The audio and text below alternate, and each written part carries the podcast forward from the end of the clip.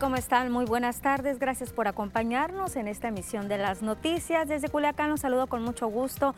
Los invito también para que me hagan llegar sus comentarios a través de nuestra red social del Facebook, las noticias de Culiacán. Y también recuerden nuestro número de WhatsApp 6671779946. Vámonos directamente a la información, información del orden de seguridad. El día de ayer, en esta emisión, se hablaba de este enfrentamiento que hubo en la colonia Villa Universidad, aquí en la capital sinaloense.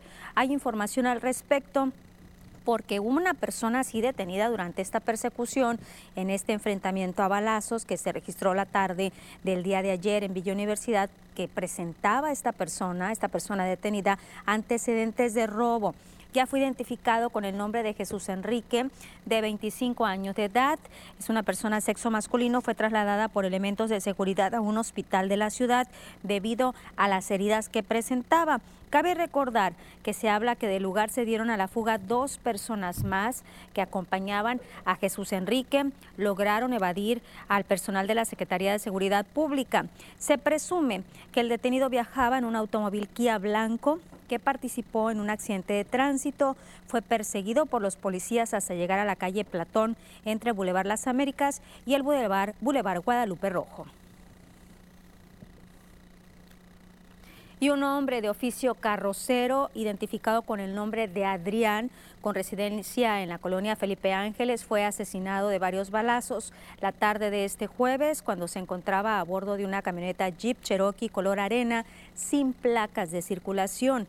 Esta víctima fue asesinada por sujetos que le dispararon en los momentos que salía del taller. Se subió a su unidad, ahí recibió al menos nueve disparos en el parabrisas del lado del copiloto, quedando sin vida a bordo del del conductor. y dos hombres fueron trasladados en estado grave a diferentes hospitales al ser atacados a balazos afuera de un centro de rehabilitación en la colonia 10 de Mayo al sur de Culiacán.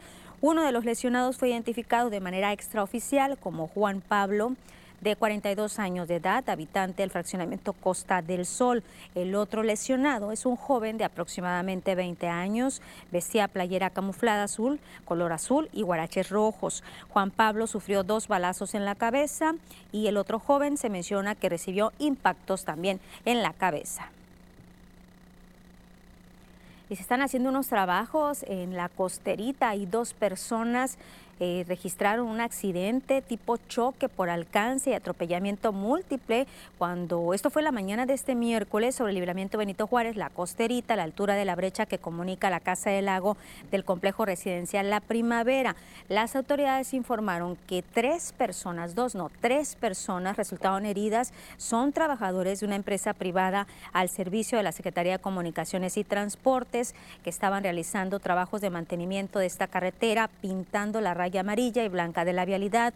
Se comenta que un automóvil Volkswagen Jetta modelo reciente con placa de Sinaloa eh, era tripulado al parecer a exceso de velocidad, conducido por una persona de 32 años. Se impactó por alcance contra la camioneta de los trabajadores, una Ford de plataforma con varios contenedores de pintura, equipo que utilizan ellos para realizar los trabajos y después del golpe los trabajadores también fueron arrollados y proyectados varios metros sobre este pavimento resultando gravemente lesionados. Hablamos de tres personas heridas, entonces en este accidente atropellamiento que se registró la mañana de este miércoles en la costerita. Y definitivamente sí les falta protección porque me tocó verlos el día lunes pasados y no había ninguna patrulla que los estuviera resguardando para que no ocasionaran un accidente como el que hoy ya estamos viendo, donde estas personas resultaron lesionadas. Tres personas lesionadas de la Secretaría de Comunicaciones y Transportes. Nos vamos a pausa. Antes les recuerdo nuestro número de WhatsApp, 6671779946. Anótelo. Ahí está apareciendo en su pantalla. En este mismo número de WhatsApp nos puede hacer llegar denuncias ciudadanas. Regresamos con más.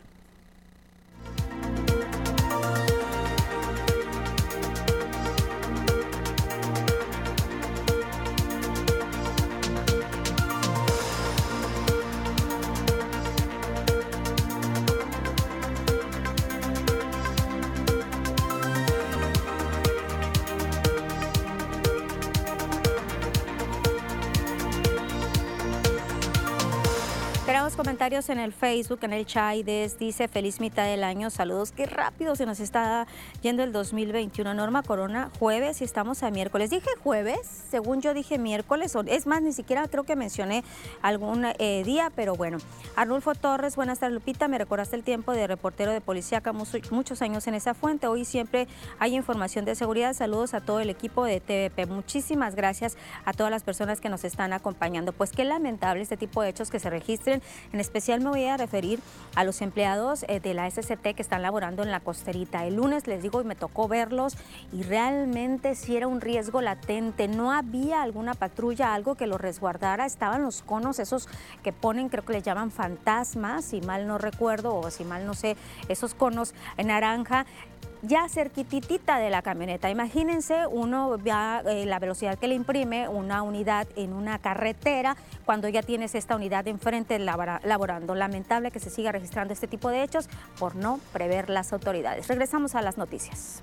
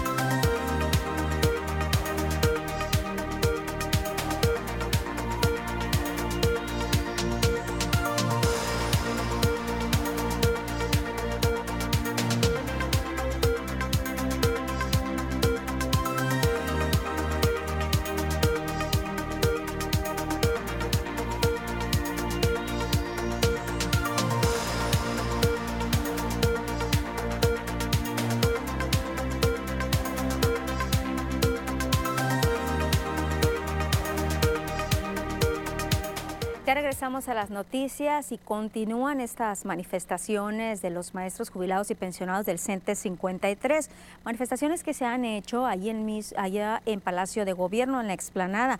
Pues los profesores de este movimiento, somos más que 53, se mantienen en plantón.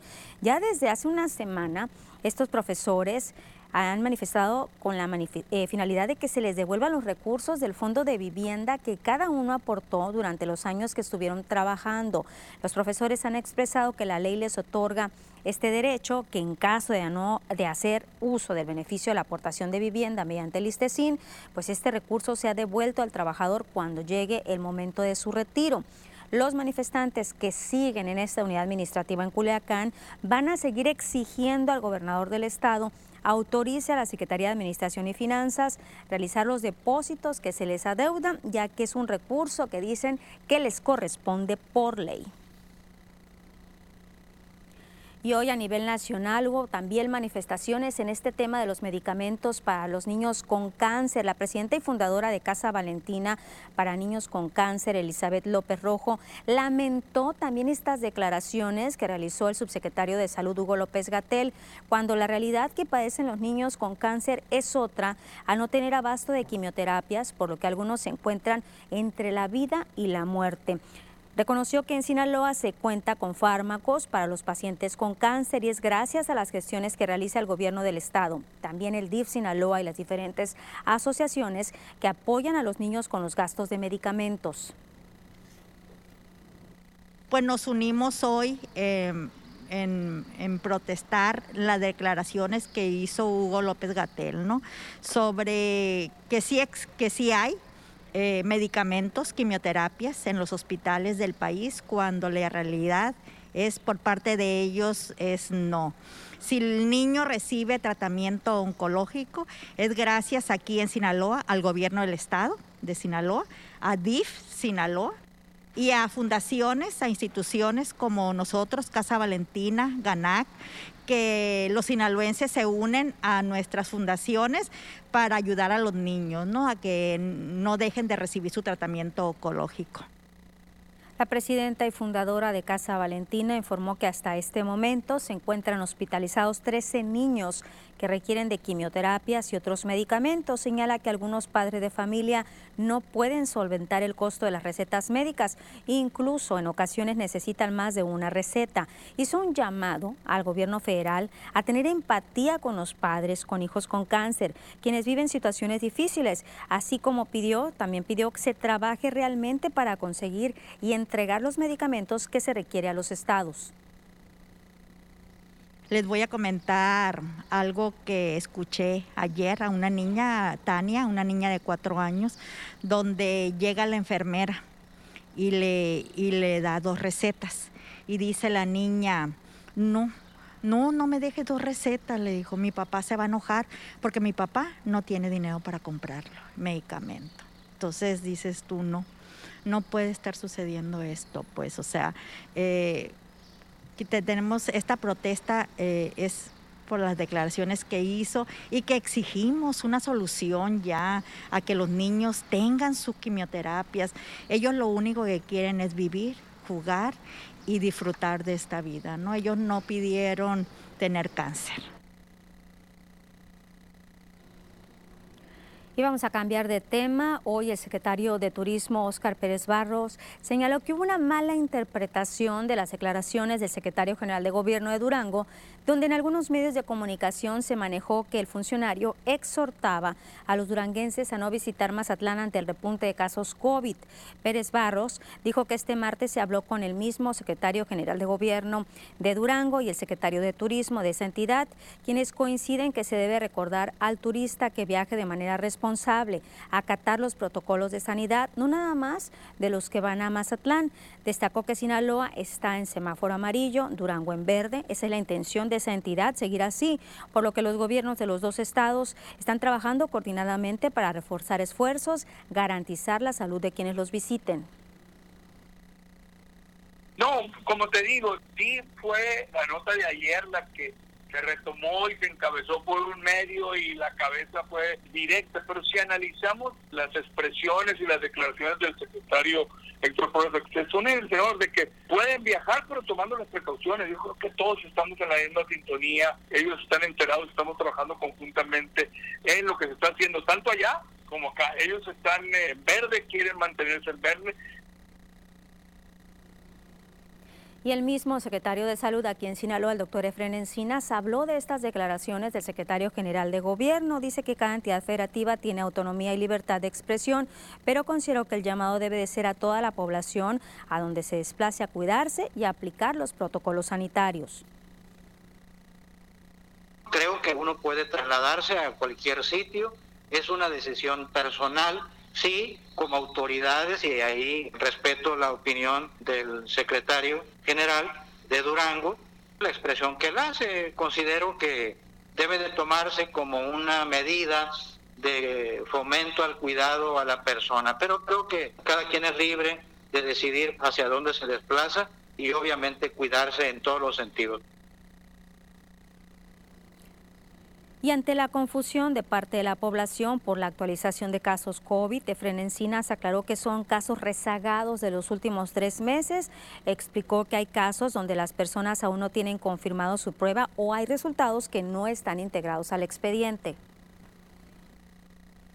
No son casos recientes. El incremento que ha habido de esos mil y tantos que subimos, mil doscientos aproximadamente, son al menos de tres meses para atrás. No es eh, en verdad para generar una falta de credibilidad o confusión, no. Les preciso, no son casos de los últimos días de ninguna manera.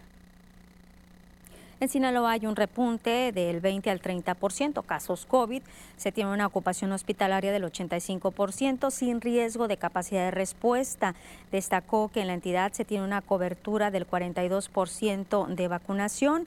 De los casos registrados, el 16% tienen primera dosis, el 1% un esquema completo. Esto que le estoy diciendo es de los casos registrados últimamente, casos COVID, que aún teniendo la vacuna, pues se siguen presentando o se siguen reinfectando hay que decirlo, reiterar lo que dicen las autoridades de salud. La vacuna no es que no se vayan a presentar infecciones, es simplemente para que el caso de coronavirus no se complique y podamos tener alguna situación que lamentar, alguna muerte. Vamos a escuchar lo que dice el doctor Efren.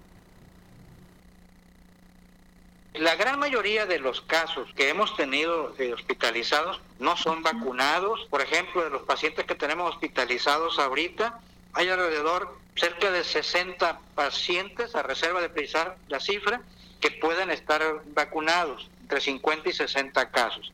No constituyen porcentaje mayor. Reportados hasta el momento nosotros de algún fallecimiento con vacuna, al momento deben de ser algunos dos casos según la información que tenemos en epidemiología, pero no han sido por la vacuna en sí, han sido personas que han tenido enfermedades ya asociadas y que son las que lo llevaron al descontrol Es que recuerde, si hay pacientes que tienen obesidad, sobrepeso, enfermedades como diabetes, hipertensión, esta puede ser eh, proclave de que alguna situación o pueden ser susceptibles a que esta enfermedad del coronavirus se torne más grave. Aquí la importancia es cuidarnos, no nos queda de otra. Vamos a los casos de coronavirus en el plano nacional. Los casos confirmados, 2.513.164 sospechosos, 441.123 casos negativos, 4.529.492. Las personas que lamentablemente fallecieron, 232.803. Casos activos, 30.575. Recuperados, 1.997.381. Vamos ahora a Sinaloa, ¿cómo estamos?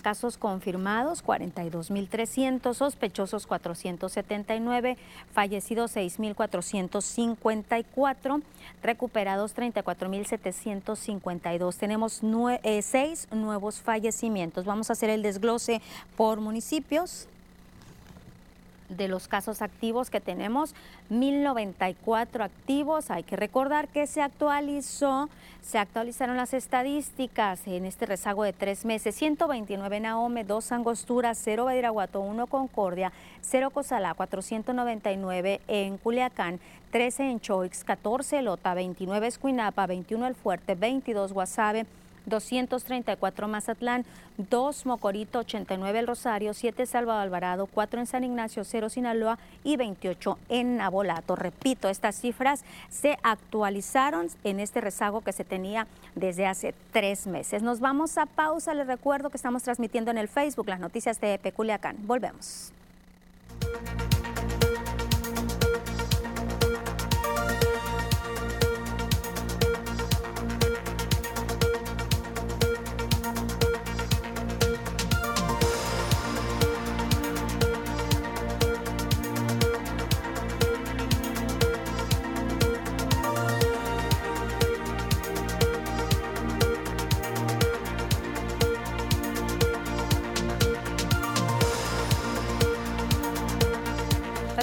Del Facebook, gracias que siguen conmigo. Algún comentario me lo pueden hacer llegar, algún saludo. ¿Qué opinan ustedes? ¿Se asustaron en esta actualización de los casos de COVID aquí en Sinaloa? Hay que tomar en cuenta que el semáforo epidemiológico pues está tomando como referencia o toma de referencia incluso casos que se puedan presentar de 15 días atrás. Es lo que nos estaba explicando el, el doctor Efren que estos casos son rezagados, que se tienen casos donde pacientes no habían estado confirmado su padecimiento, que se tienen que esperar hasta que exista un, padecimiento para poder actualizar estos datos. César Díaz dice, se equivocó. Bueno, ¿qué tanto traen? Que si es jueves o es miércoles y dije o no dije. No recuerdo haberlo dicho, pero si lo dije, pues ya ni modo, discúlpeme. Todos somos humanos y cometemos errores. Anayeli Portillo, saludos y buenas tardes. Estamos a miércoles, regresamos a las noticias.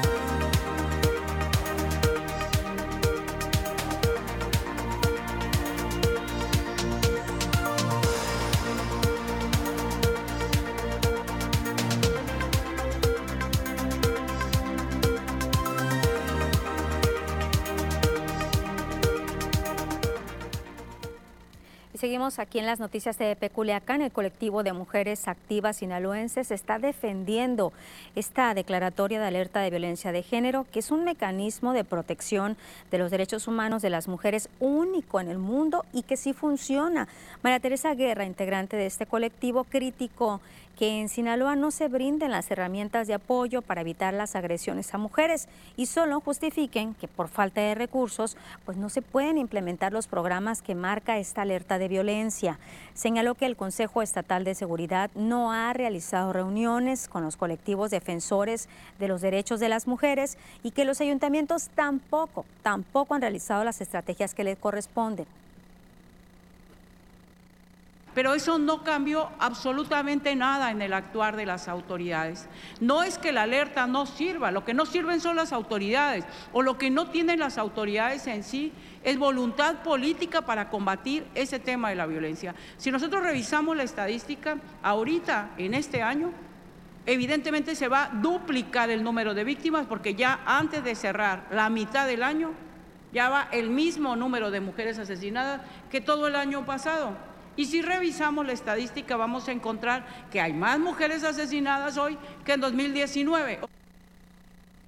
Suelo Gutiérrez, presidenta del colectivo de mujeres activas sinaloenses, expresó que pese a los incrementos de violencia familiar que se presentó durante el confinamiento en el estado, el gobernador Kirin Ordaz no implementó algún programa de atención inmediata. Internacionales han hablado que durante la pandemia se ha incrementado la violencia de género contra las mujeres, en específico la violencia en el hogar. Sin embargo, el gobernador del estado, cuando nos ha presentado un programa para atender y atacar esta violencia, para prevenirla en los hogares, todas sabemos cómo están viviendo actualmente las mujeres por los efectos de la pandemia, que les afectó de manera diferenciada Sabemos que las mujeres, no solo muchas de ellas perdieron el empleo, que de por sí ya tenían un salario precario, pero que ahora no tienen muchas de ellas ni siquiera empleo ni seguridad social. Por su parte, María Isabel Bernal Cruz, ella es presidenta del colectivo Sabuesos Guerreras, hizo el reclamo al gobierno de Sinaloa por la falta de interés de buscar a las mujeres reportadas como desaparecidas. En Sinaloa están activadas 43 alertas AMBER de niñas y adolescentes desaparecidas. Según las estadísticas, marcaban que el 70% de los desaparecidos eran hombres, 20% mujeres, 10% niños. Este año se ha incrementado la desaparición de mujeres en un 30% cuando estaban en campaña. Es un tema que nadie le entra, la desaparición forzada. Entonces, las mujeres también somos desaparecidas. Para ser asesinadas, primero hay que ser desaparecida y después asesinada. Y no hacen absolutamente nada. Yo creo que ya basta. Yo como mujer me molesta, me encabrona y me emputa que, que los gobiernos no hagan ni madres, que estén sentados en el aire acondicionado sin hacer nada. Creo que todas las mujeres tenemos derecho de levantar la voz y de hacer algo por nosotras mismas y por todas las que estamos en esta ciudad.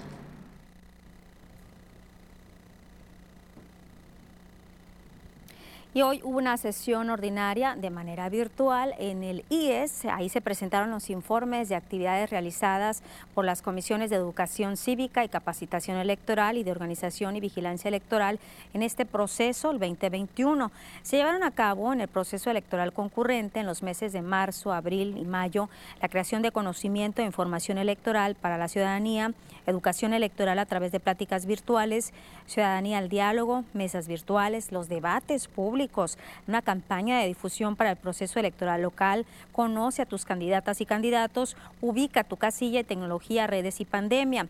A pregunta del representante del PAS, la presidenta del IES, Carla Peraza, dijo que van a continuar elaborando algunos de los consejos distritales y municipales. Este miércoles concluyen sus actividades los consejos municipales de Choix, Badiraguato, Angostura, Cozalán, Abolato, Concore, San Ignacio. Los demás seguirán laborando porque aquí un recurso, hay que recordar que hay un recurso de impugnación presentado por un partido político en el tema de elección a gobernador. Son los que concluyen y los demás consejos distritales y de los demás consejos municipales continuarán vigentes hasta en tanto esté eh, esta impugnación y no queden firmes eh, las, eh, estas impugnaciones que se han presentado ante los órganos jurisdiccionales. Esa es la decisión este, que se ha tomado por parte de este órgano central hasta este momento. Ya que estamos hablando de impugnaciones, el consejero presidente del INE aquí en Sinaloa, Jorge Luis Ruelas Miranda, indicó que el Instituto Nacional Electoral no juega ningún papel en este tema de impugnaciones, es directamente el Tribunal Electoral. Puede ser que el tribunal solicite información adicional y esa sería nuestra participación. El tribunal nos va a emitir un, un oficio donde va a decir este, necesito estas copias certificadas de tales actas, de tal documentación, y te doy 72 horas para que me las hagas llegar. Esa es nuestra participación. Pues ya estamos a nada prácticamente de una consulta popular el próximo primero de agosto. El INE se encuentra ya ejecutando las acciones necesarias para realizar esta jornada que se vaya a cabo el primero de agosto para llevar a juicio a expresidentes, conocer si la población quiere que se lleve a juicio a expresidentes de la República. Así lo indicó el vocal ejecutivo del INE en Sinaloa, Jorge Luis Ruelas Miranda. Se han aprobado ya 57.516 mesas receptoras de consulta popular, 1.361 en Sinaloa. En la entidad se han contratado 227 personas que fueron seleccionadas luego de que fueran seleccionados como capacitadores y asistentes de casilla el pasado proceso electoral del 6 de junio.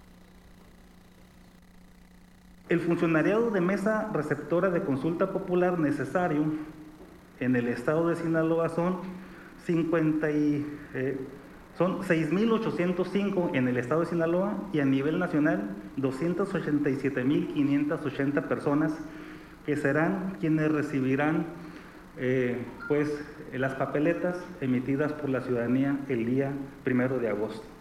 Y estas son las acciones preparatorias para la consulta popular cuya convocatoria entrará en vigor el día 15 de julio del presente año. Considero que será un trabajo sencillo y rápido para conocer los resultados. A nivel nacional, dicha consulta ciudadana va a costar cerca de 522 millones de pesos. Se espera que participe el 40% de ciudadanos de la lista nominal. Para la consulta popular, el INE ha determinado por cuestiones presupuestales que sea una por cada 2.000 ciudadanos y ciudadanas inscritas en la lista nominal. Y eso nos da una idea más o menos de cómo será el agrupamiento de, ciudadanos. Pero como la, el sistema la forma de votación va a ser muy sencilla, pensamos que la persona ya va a ir eh, eh, pues con la idea de votar por un sí o por un no, y creo que va a ser muy ágil, entonces creo que podemos atender perfectamente a las 2.000 personas de cada mesa receptora de votación. Ya le estaremos informando dónde van a estar ubicadas estas mesas receptoras si usted quiere participar en esta consulta el próximo primero de agosto. Y el presidente de México, Andrés Manuel López Obrador, agradeció al empresario mexicano Carlos Slim que se ofrezca a reparar por completo el tramo de la línea 12 que construyó su empresa Grupo Carso. Dijo que Slim va a cuidar que la obra quede con toda la seguridad necesaria, sin que le cueste al pueblo, sin pedir nada de presupuesto. Slim, cuya empresa Grupo Carso construyó parte de esta línea 12 del metro, ofreció al presidente rehabilitar la parte que se desplomó, pero defendió que la obra estuvo bien construida. López Obrador especificó que es solo para este tramo de la línea, pero espera que el resto de las empresas implicadas pues hagan lo mismo. Que se va a hacer cargo de la reconstrucción de todo el tramo cuidando que quede con toda la seguridad necesaria y sin que le cueste al pueblo, sin eh, pedir nada de presupuesto. Les recuerdo nuestro número de WhatsApp 6671-779946. Vamos a leer algunos de los mensajes que nos han llegado a través de este número telefónico. Dice, ¿qué está pasando en el Hospital de la Mujer? Casi dos meses que están trasladando pacientes a otros hospitales. La respuesta eh, que nos dio el mismo secretario de Salud por la mañana es que se instaló hace algún tiempo el Comité Estatal de Seguridad y Calidad. Se revisaron ahí las oportunidades que se tienen de crecimiento, de mejora, en este caso ahí en el Hospital de la mujer, se buscó hacer una limpieza para evitar infecciones dentro del área de los quirófanos y están saliendo otras necesidades mismas que se están pues ya solventando, pero lo que sí deja muy en claro es que a todas las personas se les está atendiendo y si es necesario pues se están trasladando a otros hospitales, hospitales, están corrigiendo las situaciones. Otro comentario que tenemos en el WhatsApp es, dice que por Hilario Medina y las Torres, fraccionamiento Nakayama, está un expendio de cerveza, todos los días es un derroche de agua, lavan toda la banqueta con el chorro de agua. Se me hace un abuso muy grande, por favor hagan algo y sí, más ahora cuando tenemos esta situación del estiaje. Hola TVP, nos pregunta qué pasa por la avenida Álvaro Obregón del DIF rumbo a la novena, está tapado y las calles aledañas. Están realizando ahí algunas obras, eh, obras emergentes por parte del gobierno del estado y si hay cierres de algunas vialidades, hay alternativas también que ahorita vamos a comentar precisamente sobre esta situación. También nos pueden mandar fotos a través de este número de WhatsApp, tal como nos lo están haciendo, donde nos dicen dónde están los operativos en el transporte urbano en Culiacán. Son fotos que nos mandan al respecto sobre todo pues ahora que estamos viendo la situación del COVID y vean nada más este señor tomando cerveza ahí pues está calorado, pero pues dónde quedan las medidas sanitarias y el chofer, uso de cubrebocas y que no se estén presentando pues este tipo de situaciones. También voy a compartir con ustedes otra fotografía que nos están mandando. Dice, ayer hizo mucho aire, tumbó un árbol, se le llamó a la comisión, aún no viene, no hay luz a dos casas de donde cayó el árbol. Les agradecería mucho que nos echen la mano. El domicilio es fraccionamiento Chula Vista, Avenida Manuel Doblado 5697, entre Ejército de Occidente y José Azueta, Culiacán. Muchas gracias. Pues vemos ahí la fotografía, la situación de este árbol. Y para reportarnos un semáforo que se encuentra en Maquio Cloutier y Avenida 20 de Noviembre. Tiene más de un mes que no funciona el color verde y en ocasiones hay confusión pues al momento de estar circulando. Ojalá que se tomen ahí en cuenta pues las eh, medidas por parte de los conductores, hay que reducir la velocidad y también por las autoridades correspondientes que chequen esta luz que está fundida de este semáforo Maquio Cloutier, la luz verde, Maquio Cloutier y Avenida 20 de Noviembre. Y bueno, nos preguntaban en el WhatsApp esta situación de qué pasa por la avenida Álvaro Obregón. Le decía que se están haciendo algunas obras, obras emergentes por parte del gobierno del estado. Hay cierres en diferentes tramos de circulación sobre ambos carriles de la avenida Álvaro Obregón. Y le digo en cuáles, avenida Álvaro Obregón, calle Tamarindo al norte. Avenida Álvaro Obregón y calle Margarita Becerra al sur, Boulevard Sánchez Alonso y Arroyo del Piojo al oriente. Esta medida se tiene prevista dure un lapso aproximado de un mes y es que las lluvias pues no vienen a retrasar un poco los trabajos, mismo que podría aumentar o disminuir, se sugiere a la población tomar las prevenciones necesarias. El área pues sí está señalizada, hay policías como vemos de la unidad de vialidad, de la Secretaría de Seguridad Pública y Tránsito Municipal. Están ellos agilizando la circulación. Para las personas que transiten por el sector hay rutas alternas de circulación. Los conductores que circulen por la avenida Álvaro Obregón rumbo al norte podrán ingresar al oriente por la calle Tamarindo. Al llegar a la avenida Juan de la Barrera podrán dirigirse al norte para tomar rumbo al poniente por la calle Mariana Valdés. Posteriormente desviarse rumbo al poniente e ingresar nuevamente a la avenida Obregón y retomar al norte. Para quienes circulen por la avenida Álvaro Obregón, calle Margarita Becerra, donde existe un cierre de circulación al sur, podrán tomar rumbo al oriente y al llegar a la Juan de la Barrera para dirigirse hacia el sur. Pero si usted tiene alguna duda, puede consultarlo con los mismos elementos de vialidad que lo pueden orientar sobre rutas alternas que pueda tomar. Y el alcalde de Culiacán, Jesús Estrada, sostuvo un encuentro, una reunión con autoridades de la Secretaría de Salud Estatal, con integrantes de la Fundación Huellita con causa en la idea de trabajar juntos en acciones que permitan mejorar la calidad y la cobertura del servicio de esterilización. Esta noble labor es de suma importancia para el municipio, dijo el alcalde, ya que se trata de un tema de salud pública donde se atiende a perros y gatos en situación de calles, es decir, los perros que no tienen un control sanitario.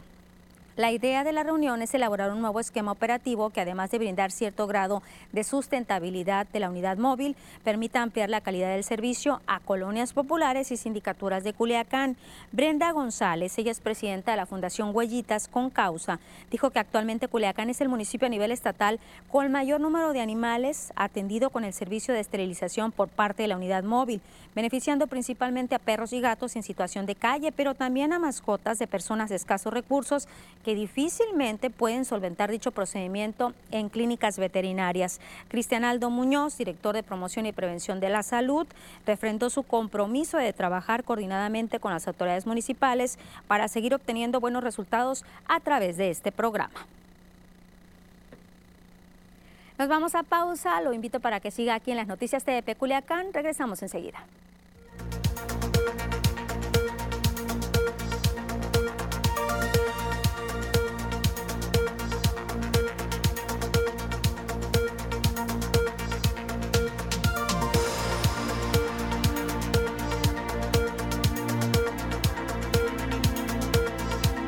Gracias a las personas que se siguen comunicando con nosotros en el Facebook, como Conchita H. Picos. Dice, increíble, las personas no usan el cubrebocas, tanto adultos como jóvenes contagian. Y sí, y Conchita, y aparte de todo, creen que por el, el hecho de estar vacunados, pues ya tienen que dejar de lado el cubrebocas, cuando no es así. Lamentablemente, tenemos que seguir con el cubrebocas.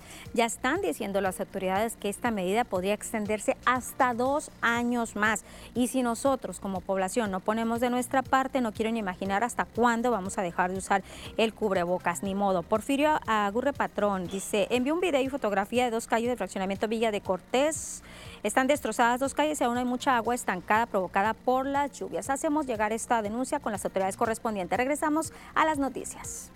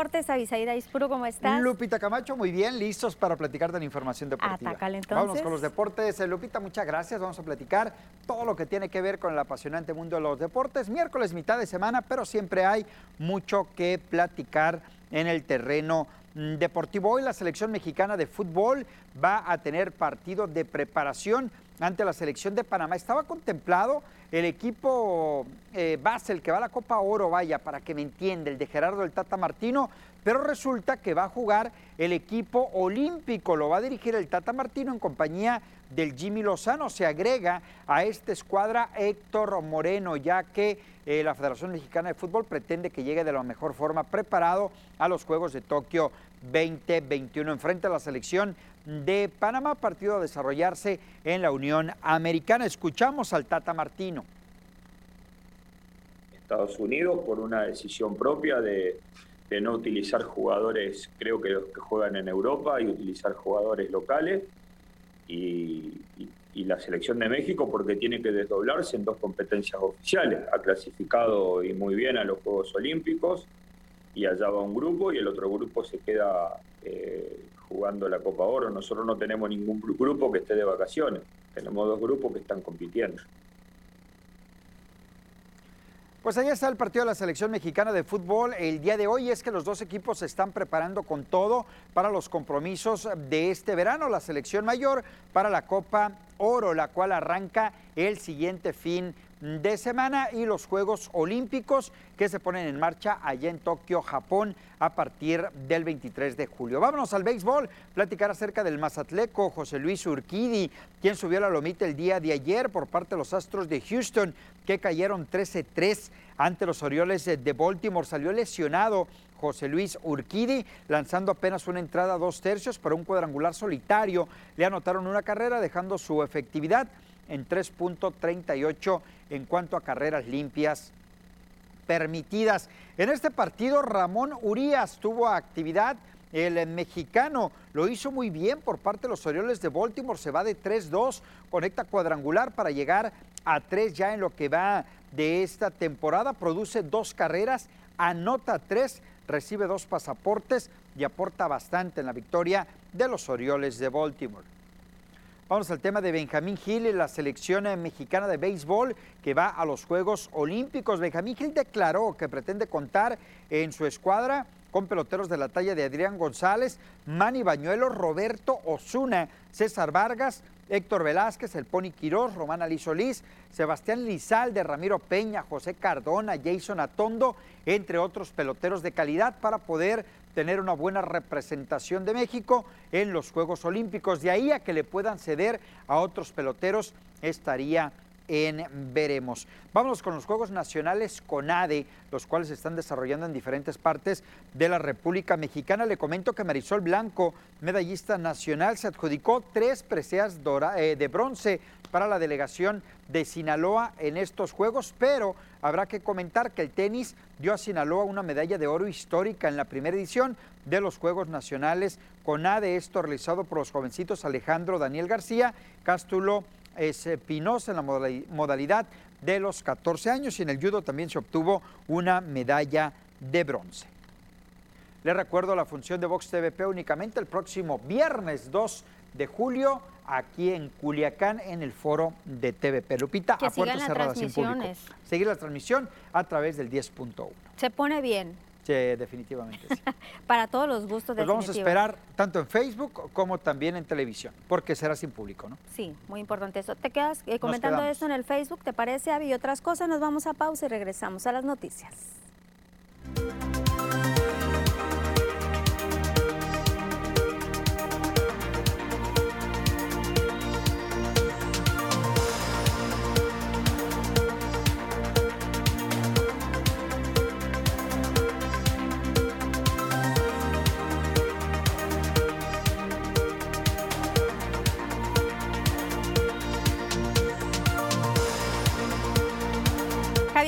Araujo, buenas tardes Lupita, saludos Javier eh, Sotelo Araujo. Avi, recordarles entonces, si a ustedes les gusta el box, en esta ocasión puerta cerrada por la situación de, la pandemia, pero pues nuestras transmisiones no van a fallar. Así es, acompáñenos, les recuerdo, el próximo viernes a las 7.30 de la tarde arrancamos transmisión en, Facebook. Perdón, sí, únicamente, únicamente. Sí lo íbamos a comentar ahorita, fíjate, pero sí nos cortaron un poquito, teníamos la, nota. Inspiración. Va por ahí eh, Jesús Bala López contra Gerardo Martínez, una revancha que van a tener, Martín Seika también se va a presentar en esta función Carlos Félix e Israel Bernal va ante Iván Rojas. Y la, y la sinaloense radicada en Nuevo León, creo que era, ¿no? La que perdió con la venezolana. ¿No tiene revancha, Avi? No, no, y que ni la busque, que ni la busque, porque la verdad que sí le pegaron una buena eh, Guzmán Para que veas que las Petit podemos. Definitivamente Avi, te veo mañana. Hasta mañana, Lupita. Regresamos a las noticias.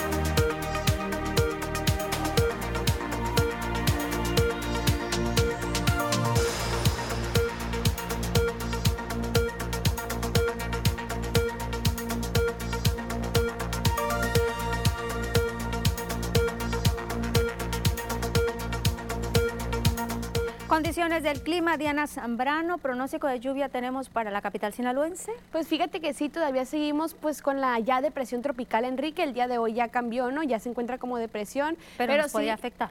Pues sí nos sigue afectando, ¿no, Lupita? Pero ya con las, las leves lluvias, especialmente para el noroeste de la República Mexicana. Pues ¿no? vamos contigo, Diana. Claro que sí, comenzamos con el mapa nacional para conocer las temperaturas actuales en algunos puntos del país, comenzando en la frontera en Tijuana, actualmente con un cielo mayormente nublado y 25 grados. La Paz, el día de hoy tenemos condiciones de cielo totalmente cerradas con 23 grados, esto debido a la depresión tropical Enrique. Ya en el sector de Guadalajara tenemos 26, Acapulco con 30 y para finalizar más el sur con Mérida, aquí tenemos temperatura que llega hasta los 31 grados. Pasamos a conocer las temperaturas actuales en Sinaloa, comenzando en la capital en Culiacán. Actualmente con un cielo nublado y 32 grados, la humedad se mantiene al 60%, las precipitaciones igual tenemos 60%, en la noche se prevén 24 grados para la capital y en el sector de Guamúchil. Actualmente aquí tenemos condiciones de cielo igual totalmente cerradas con 31 grados, la humedad se mantiene alta al 60%, en la noche se prevén 23 grados para Guamúchil. Y en el sector de Guasave, el día de hoy tenemos una temperatura que llega hasta los 28 grados, se mantiene muy agrada- agradable y la condición de cielo aquí también se prevén totalmente cerradas, la humedad al 60% y aquí tenemos precipitaciones un poco más altas, incrementan hasta llegar al 70%. En la noche se prevén 23 grados para ese sector. Pasamos a conocer qué nos esperan los próximos días, comenzando otra vez en la capital en Culiacán. Mañana jueves se prevén leves lluvias todavía, jueves mayormente nublado, las máximas que van a variar entre los 32 hasta llegar a los 36 grados para el día viernes en la capital. Y en el sector de Guamúchil, el día de mañana se prevén condiciones de cielo que se mantienen con leves lluvias ya el viernes y sábado, solamente parcialmente nublado, las máximas que van a variar entre los 34 hasta llegar a los 36 grados para Guamúchil. Ya para finalizar, en el sector de Guasave, mañana jueves se prevén condiciones de cielo igual con leves lluvias, viernes y sábado todavía se mantiene nublado, las máximas que van a llegar solamente hasta los 35 grados y las mínimas que se prevén entre los 24 y los 27 grados para Guasave. Hasta aquí el reporte meteorológico. Continuamos contigo, Lupita. Y mira, Diana, lo que está atrás de ti son imágenes eh, de este momento de la capital sinaloense, cómo está el cielo aquí en Culiacán en hora real, tiempo real. Sí, Lupita, como podemos ver, tenemos un cielo pues parcialmente nublado. Ya se prevén como los últimos días que tengamos condiciones de cielo pues más nubladas ya para la tarde-noche. Las lluvias pues sí se prevén, tenemos precipitaciones que se, se mantienen al 60%, ¿no? Y bueno, ya para el día de mañana pues también se prevén leves lluvias en la capital. Y esto siempre lo decimos, la naturaleza no tiene palabra, no se sabe, podemos tener un solazo a todo lo que da y de repente una lluvia, Sí, pues como, como comentábamos, ¿no? Hace, hace días pues solamente son pronósticos, ¿no? Y no podemos asegurar nada al 100%, ¿no? Como ayer también tenemos, se pronosticaban lluvias y pues la verdad casi no llovió, entonces no, no sabemos con... Hay que estar atentos mejor de tu reporte. Diana, te agradezco. Claro que sí. Nos vamos a pausa, regresamos a las noticias.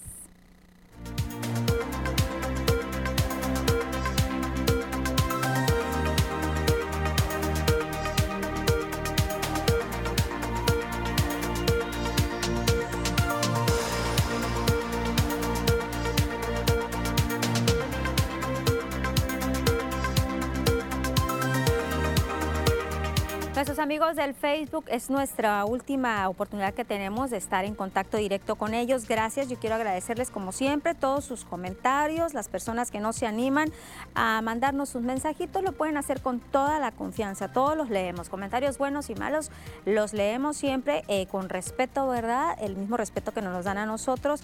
Pero aquí respetamos todas las opiniones, diferentes opiniones. Yo quiero reiterar, eh, despedirme de esta sección del Facebook, invitándolos a que sigamos cuidándonos eh, ya tenemos un repunte de 20 a 30% de casos COVID aquí en Sinaloa, el mismo panorama más o menos a nivel nacional. Tenemos que detener esta ola de contagios, tenemos que detener estos eh, fallecimientos que se están registrando. No hay que confiarnos en la vacuna, todavía hay bastantes personas que no se han vacunado. En Sinaloa tenemos una cobertura de vacunación del 42% a este momento. Afortunadamente siguen llegando las vacunas, pero hay que cuidarnos. Regresamos a las noticias.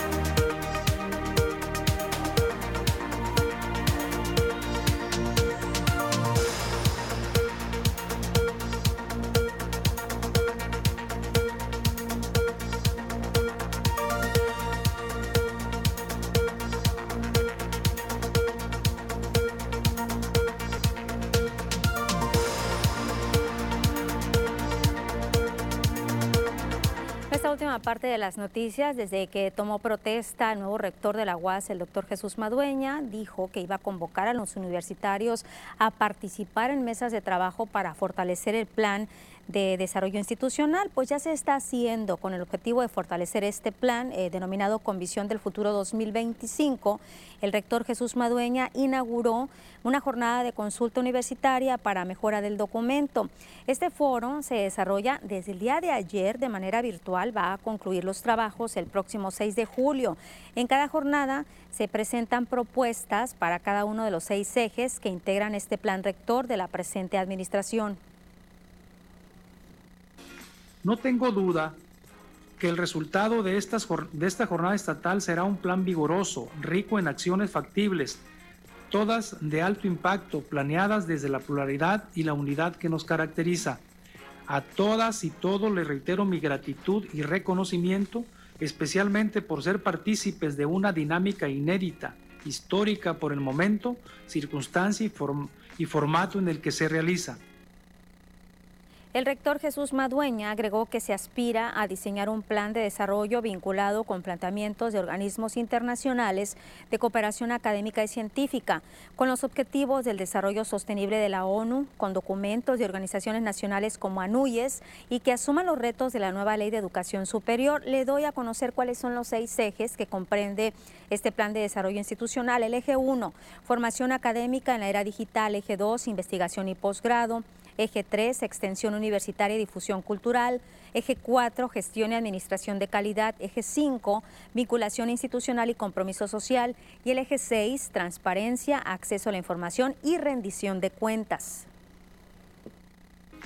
Hoy tenemos nuevamente esa oportunidad.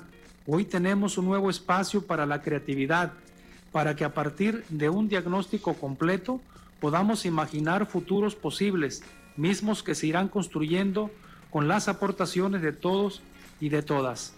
Se trata de un diálogo entre estudiantes, docentes, investigadores, trabajadores y, aliados para diseñar juntos una serie de rutas que nos permitan alcanzar un porvenir de mayor dinamismo académico, inclusión social e impacto productivo. Vamos a cambiar de información, vamos a ver esta fuga de aguas negras que se está registrando en la colonia 6 de enero. Si la contaminación y los malos olores tuvieran sonido, en este caso, seguro así sería. Las aguas negras salen a borbotones de una alcantarilla, cuya tapa está deteriorada. Al lado está otro sumidero. Ambos están en un camino de terracería. Se trata de la calle Profesora Guadalupe Rojo Viuda de Alvarado en la colonia 6 de enero. Los vecinos reportan que las aguas turbias, que están a cielo abierto desde lunes por la noche, cuando Culiacán registró lluvias fuertes, estas hacen un recorrido de varias cuadras, dejando malos olores y contaminación a su paso.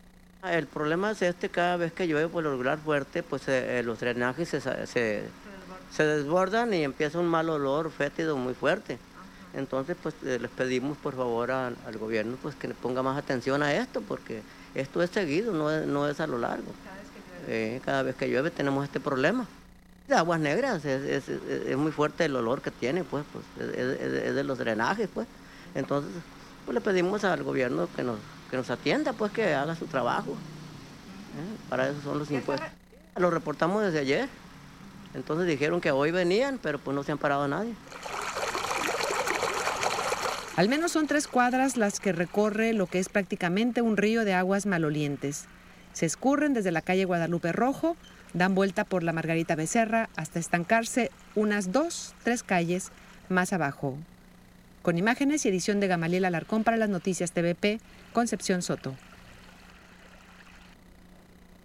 Pues repito, dónde está esta situación es la calle Guadalupe Rojo, en la colonia 6 de enero, para que tomen notas, nota nuestros compañeros, nuestros amigos de Japac. Los invito también para que a las 6.30 de la noche acompañen a Arely Insunza en un programa de Para Variar.